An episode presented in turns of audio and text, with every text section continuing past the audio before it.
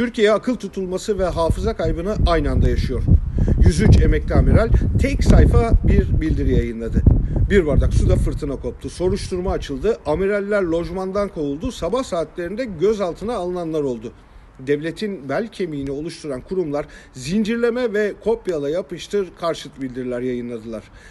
Oysa amiraller iki konuya tepki göstermişti. Kanal İstanbul projesi kapsamında Montreux Sözleşmesi'nin tartışılmaya açılması ve tekkedeki apoletli amiral. Alevlenen darbe tartışmalarına son dönemlerde alışık olduğumuz üzere MHP lideri Devlet Bahçeli benzin döktü. Muhtıra tarzında gece yarısı servisi yapılan bildirde imzası bulunan amirallerin rütbeleri derhal sökülmelidir. Bahçeli partisinin kurucu genel başkanı Alparslan Türkeş'in geçmişte darbe bildirisi okuduğunu ise unuttu. 4 Nisan yani bildiri tartışmasının gündemi toz duman ettiği gün aynı zamanda Alparslan Türkeş'in ölüm yıl dönümüydü. Kımız ve Hacı Yağı ile sulandırılmış siyaset taziyede ortaklaştı.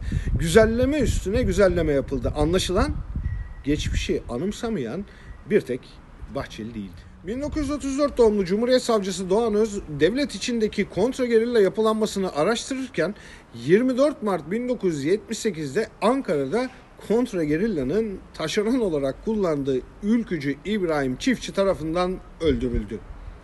Öz, öldürülmeden önce MHP'liler tarafından mecliste dahil olmak üzere sayısız kez hedef gösterilmişti. 1984'te beraat eden ülkücü İbrahim Çiftçi cezaevi sonrası ilk sana müdür yapıldı. Devletten ihale alan iş insanına dönüştü.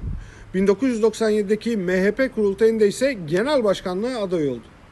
Savcı Öz tamamlayamadığı kontra gerilla raporunda Türkiye'deki kötülüğün adresini işaret ediyordu. İlgili satırlar şöyle diyordu.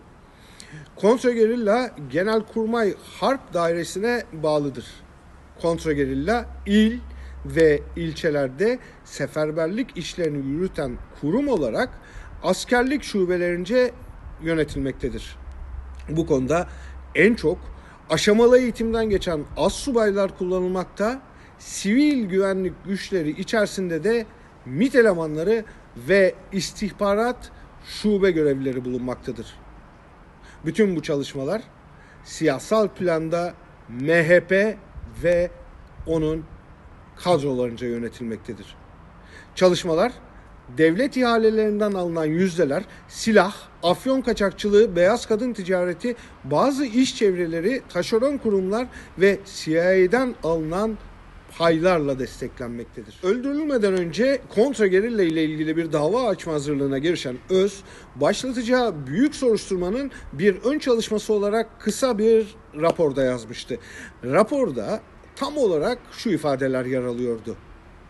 Şiddet olayları anarşi eylemleri olarak nitelendirilebilecek kadar basit değildir.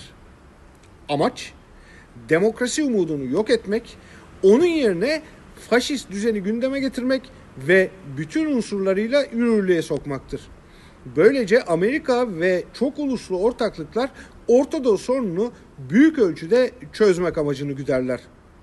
Bize göre bu sonuca ulaşmada CIA, kontra gerilla gibi gizli örgütlerin yönlendirmesi vardır. Bu örgütler devlet aygıtını geniş ölçüde kendi amaçlarına uygun şekle dönüştürerek demokrasi düşmanı akımları iktidar yapmayı öngörmüşlerdir.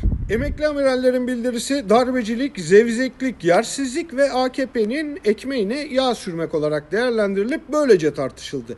Elbette her tartışma yapılabilir ancak metnin iki maddesi tartışma kapsamından azade tutuldu. Emperyalizme peşkeş ve demokrasi düşmanı akımlar. Bahçeli darbe bildirisini okuyan malum genel başkanını unuttu. O genel başkanı muhalif siyaset aynı gün ölüm yıl dönümü nedeniyle anımsadı. Türkiye bugün savcı Doğan Öz'ün çözdüğü bilmecenin bir adım ilerisinde. Demokrasi düşman akımlar iktidarda. Ah o güzellemeler. Ya hiçbir şey bilmiyorlar ya da her şeyi bilip kendi günlerini kurtarıyorlar. İkisi de kötü. Kötülüğün ortasında çökmekte olan Türkiye var.